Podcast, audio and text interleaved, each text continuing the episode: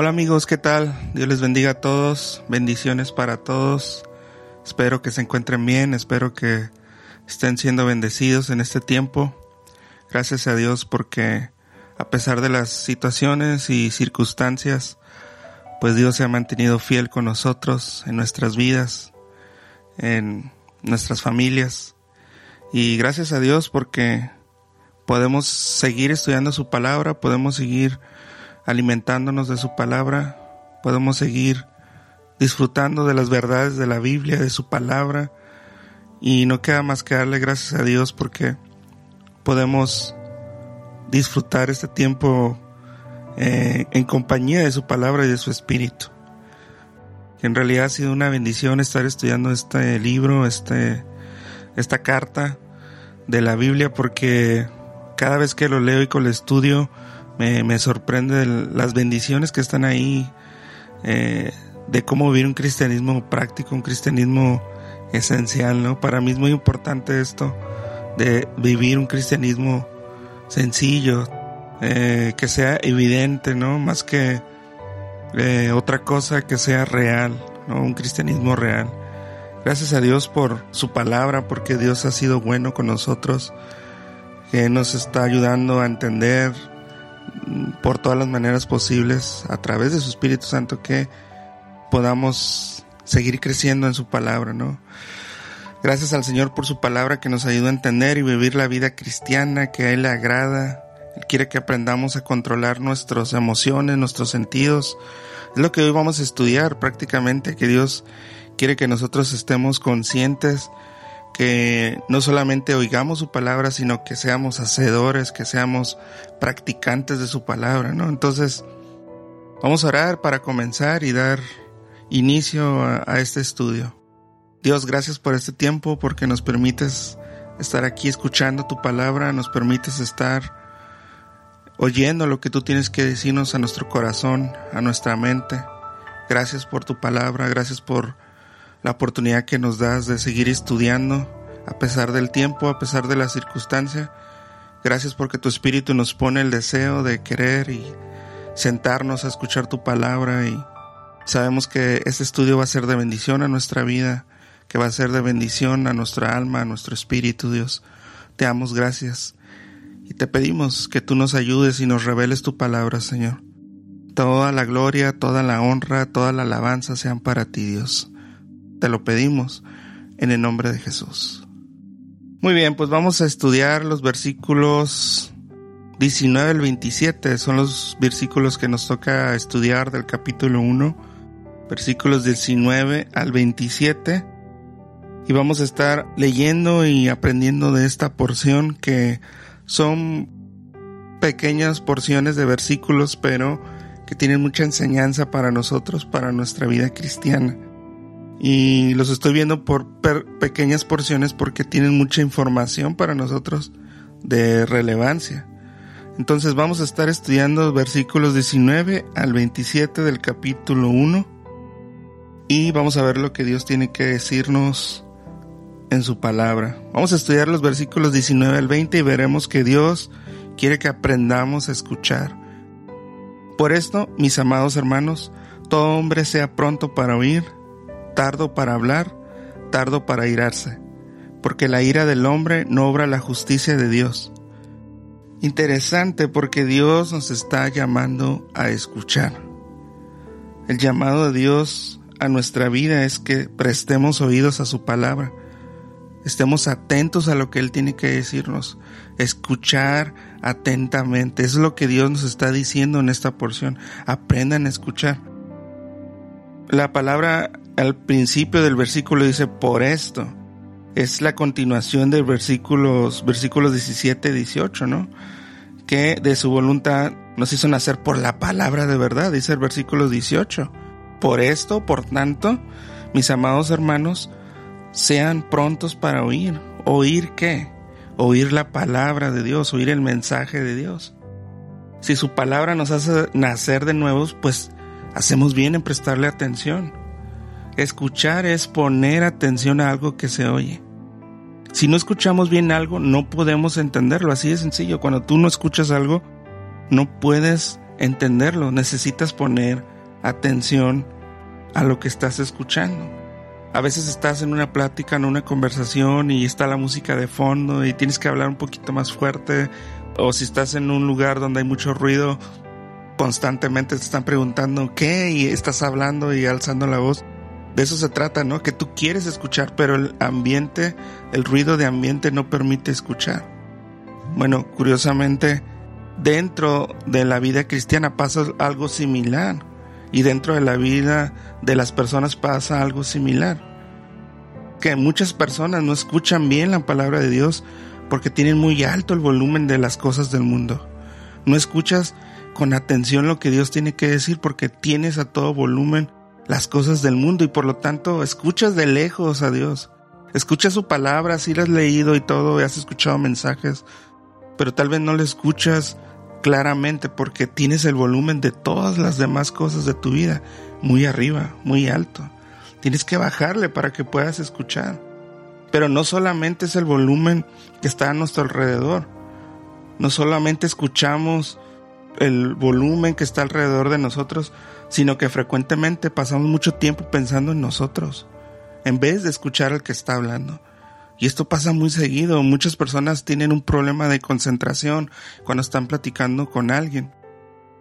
Porque están escuchándose a sí mismos. Tienen tantas cosas que decirse de sí mismos que no prestan atención al que está hablando.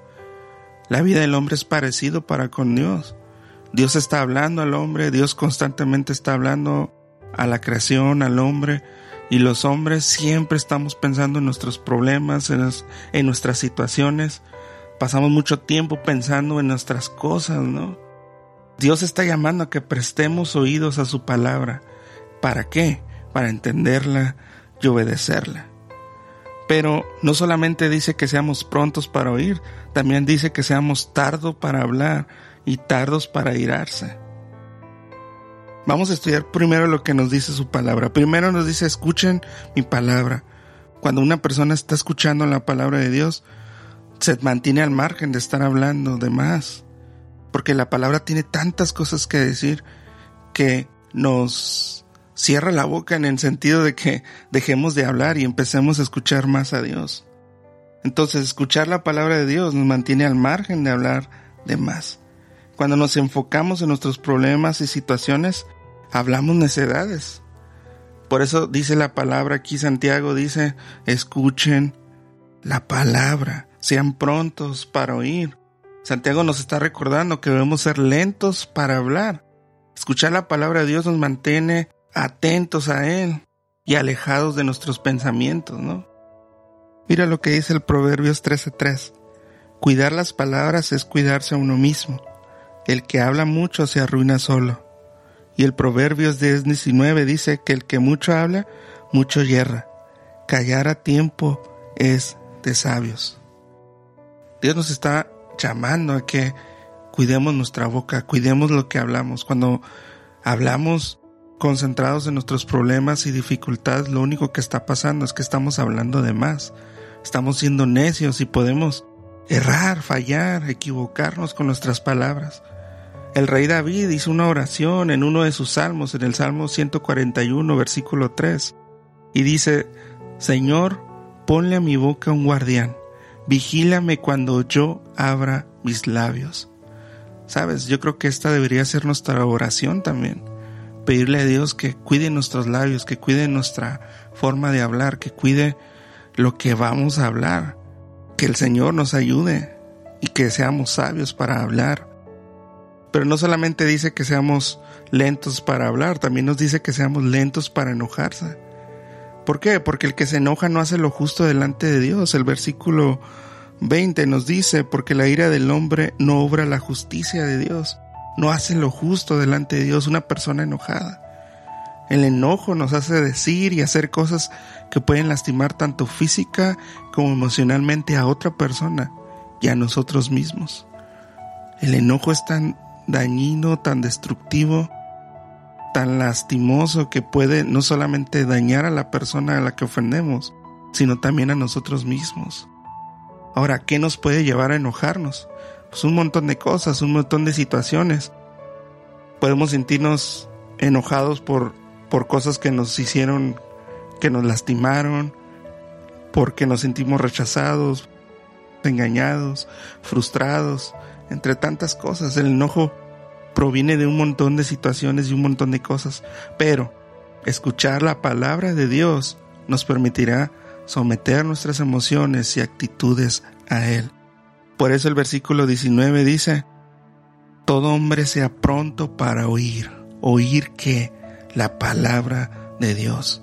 Cuando nosotros prestamos atención a la palabra de Dios, lo que está pasando es que nos sometemos a su palabra y entonces su espíritu nos empieza a controlar, ¿no? Y entonces empezamos a ser lentos para hablar y lentos para enojarnos, ¿no? Versículo 21 y 25. Aceptemos humildemente el mensaje de Dios y pongamos en práctica lo aprendido. Mira lo que dice el versículo 21 al 25. Por lo cual, desechando toda inmundicia y abundancia de malicia, recibid con mansedumbre la palabra implantada, la cual puede salvar vuestras almas. Pero sed hacedores de la palabra y no tan solamente oidores, engañándoos a vosotros mismos. Porque si alguno es oidor de la palabra, pero no hacedor de ella, este es semejante al hombre que se considera en un espejo su rostro natural, porque él se considera a sí mismo y se va y luego olvida cómo era.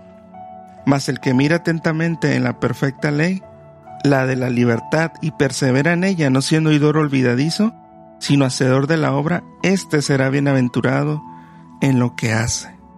Aceptar el mensaje de Dios con humildad, lo primero que debemos reconocer y tener en cuenta, aceptar el mensaje de Dios con una actitud humilde. Ahora, humildad es reconocer las limitaciones y debilidades que como ser humano tenemos delante de Dios. Eso es ser alguien humilde, reconocer que Dios sabe más que tú. Una persona humilde oye, escucha, está atenta. Una persona que es humilde en su corazón está escuchando lo que otra persona tiene que decir.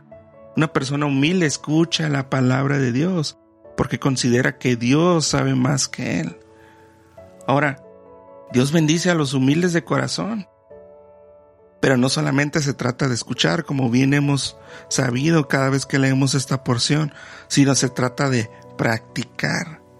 Un cristiano practica lo que aprende como evidencia de que ha aceptado humildemente el consejo de Dios. Debemos de practicar lo que escuchamos del Señor. ¿Y cómo lo hacemos? Pues despojándonos de todo lo que no le agrada a Dios, de las impurezas, de la maldad, Veamos Colosenses 3 del 8 al 10. Mira lo que dice. Pero ahora dejad también vosotros todas estas cosas. Ira, enojo, malicia, blasfemia, palabras deshonestas de vuestra boca. No mintáis los unos a los otros, habiéndoos despojado del viejo hombre con sus hechos, y revestido del nuevo, el cual, conforme a la imagen del que lo creó, se va renovando hasta el conocimiento pleno. Alguien que practica la palabra de Dios se despoja de estas cosas. Es alguien que reconoce que la palabra tiene verdad y entonces ¿qué dice? ¿Sabes qué? No solamente soy alguien que escucha, sino alguien que debe de practicar esto. ¿Y qué empieza a hacer? A despojarse de todo lo que no le agrada a Dios, de todas las impurezas, de todas las maldades. Ahora, no se puede tener un pensamiento puro viviendo de la misma manera. Tienes que cambiar, como dice aquí Colosenses, el viejo hombre, porque está viciado, tiene, está contaminado, tiene que renovarse. Una mente renovada necesita un cuerpo renovado. Y eso es lo que hace la palabra de Dios cuando la recibimos humildemente en nuestro corazón, en nuestra vida, empieza a cambiarnos. Una persona humilde pone en práctica lo que aprende. ¿Por qué? Porque la práctica es una disciplina que todo cristiano lleva a cabo para vencer todo lo que no agrada a Dios. Debemos de practicar la palabra de Dios, despojándonos de todo lo que no le agrada a Dios, de todo lo que no sirve para agradar a Dios. Nuestra vida debe estar limpia delante de Dios. Y es una lucha. No crean que es fácil. La mayoría que seguimos el camino de Cristo sabemos que no es fácil. y que hay muchas cosas en nuestra vida que todavía nos atan y nos quieren dominar, pero para eso vamos a su palabra, para que cada día podamos ser libres por su palabra, por el poder de su espíritu y podamos cambiar y podamos agradar a Dios, porque ese es el propósito de todo cristiano, agradar a Dios. Pero no solamente tenemos que escucharlo, sino tenemos que vivirlo, tenemos que practicarlo, tenemos que ponerlo por obra. Si la Biblia dice que nos quitemos ira, enojos, contiendas, etcétera, ¿qué es lo que debemos de hacer? Empezar a quitar estas cosas, empezar a practicar la palabra de Dios. Volviendo al versículo 25, que dice, mas el que mira atentamente en la perfecta ley, la de la libertad, y persevera en ella, no siendo oidor olvidadizo, sino hacedor de la obra, éste será bienaventurado en lo que hace. Yo creo que notes tres cosas aquí, tres acciones que se hacen para eh, ser bendecidos por la palabra de Dios. Número uno es mirar, ¿no? Número uno es mirar. Lo segundo es que no seas, no siendo un oidor olvidadizo, esto es recordar. Y al final dice sino hacedor, esto es aplicar. Nosotros como cristianos debemos mirar, recordar y aplicar la palabra de Dios. Mirar, recordar y aplicar la palabra de Dios. Pasemos a los versículos 26 al 27. Vamos a aprender lo que es la verdadera religión. Tenemos que entender lo que está tratando de decirnos Santiago aquí como verdadera religión. Mira lo que dice el versículo 26. Si alguno se cree religioso entre vosotros y no refrena su lengua, sino que engaña su corazón, la religión de tal es vana. La religión pura y sin mácula delante de Dios el Padre es esta, visitar a los huérfanos y a las viudas en sus tribulaciones, y guardarse sin mancha del mundo. Ahora nosotros tenemos que entender qué es religión, a qué se está refiriendo Santiago aquí. Aquí está hablando Santiago eh, de una forma de contraste, para que nosotros podamos entender, debemos de contrastar. La palabra religión significa religar, significa religarse con Dios, algo que estaba separado y se vuelve a unir. Pero aquí la palabra que usa religión, Santiago, tiene varias connotaciones.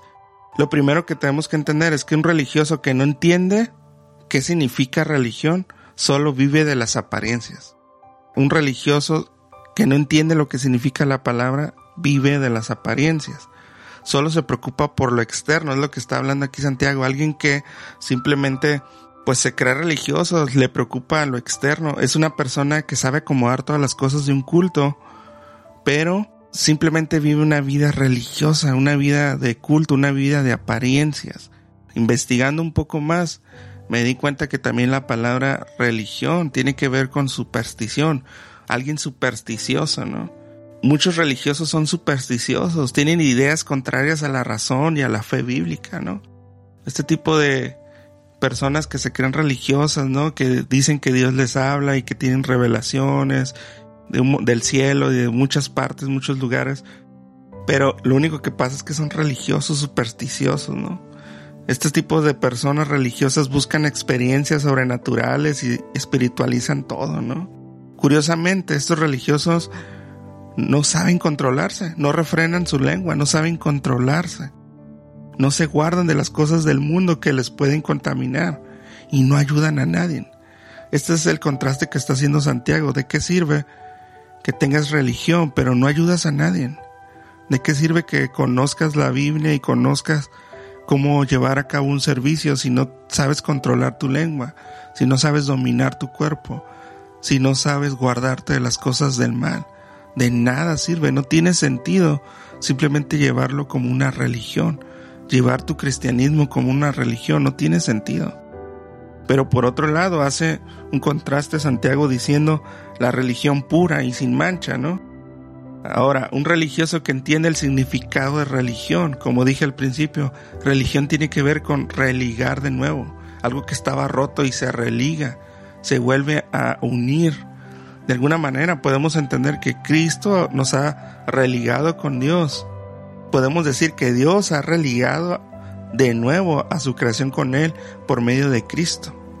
Eso es lo que ha hecho Dios eh, en el sacrificio de Jesús, nos ha religado de nuevo con Él.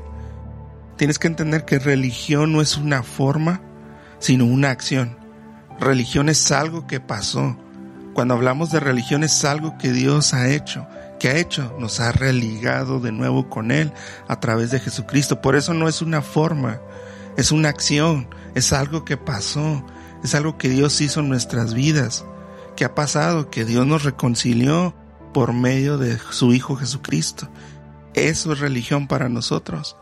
Nos ha religado de nuevo Dios a través de su Hijo. Por tanto, el verdadero religioso no se preocupa por aparentar nada. No es supersticioso, no es alguien que está buscando cosas extraordinarias o cosas sobrenaturales. El verdadero religioso sabe controlarse, refrena su lengua. Santiago aquí está hablando de la lengua, pero en sí eh, eh, la lengua aquí no solamente es lo que hablamos, sino todo lo nuestras acciones como tal. Todo lo que decimos y lo que hacemos. Es lo que está hablando aquí Santiago, ¿no? Sabe controlarse. Se guarda de las cosas del mundo que le pueden contaminar. Un verdadero religioso, alguien que conoce realmente a Dios, se está guardando, se está cuidando, se está protegiendo porque sabe que a Dios no le agrada esas cosas. Y como ama a Dios, quiere guardarse de esas cosas. El verdadero religioso trata de ayudar siempre a los demás. Es lo que Santiago está haciendo aquí, un contraste. Alguien que es un simplemente religioso, no sabe controlarse, no se cuida de las cosas que puedan contaminarlo y tampoco ayudan a nadie. Y hemos visto muchos religiosos por el mundo. Tal vez tú conozcas a un religioso por el mundo. Tal vez tú en algún momento fuiste religioso. Pero ahora a través de la verdad de la palabra de Dios nos damos cuenta que la verdadera religión ayuda a los demás. La verdadera religión hace que nos cuidemos, que nos cuidemos de las cosas que nos pueden contaminar. La verdadera religión nos hace que nos controlemos, que seamos capaces de dominar nuestra lengua, que seamos capaces de dominar nuestro, nuestra carne. Su palabra es verdad y su palabra nos trae libertad a nuestra vida. Podemos estar viviendo una vida religiosa simplemente, pero no una vida práctica. Y una vida que practica la palabra de Dios es una vida que a Dios le agrada. Entonces me gusta lo que dice en el versículo 25 al final. Este será bienaventurado en lo que hace. El que escucha la palabra de Dios siempre le va a ir bien, siempre va a ser bendecido por él porque está escuchando la palabra de Dios. Así que pues podemos aprender y debemos aprender a escuchar la palabra de Dios. Debemos ser lentos para hablar, para enojarse. Debemos de permitir que su palabra tome control de nuestras vidas. Sabes, somos por naturaleza incontrolables, pero su palabra tiene el poder para hacerlo. Y sabes, reconoce con humildad su palabra, practica su palabra, escucha su palabra, recuerda su palabra, ¿no? Vive su palabra. Y quédate con esta bendición, que Dios bendice a los humildes, Dios bendice a los que escuchan su palabra. Así como Cristo nos ha reconciliado a través de su sacrificio con Dios, ahora nosotros podemos cuidarnos, controlarnos, cuidarnos de no contaminarnos con el mundo y ayudar a otras personas.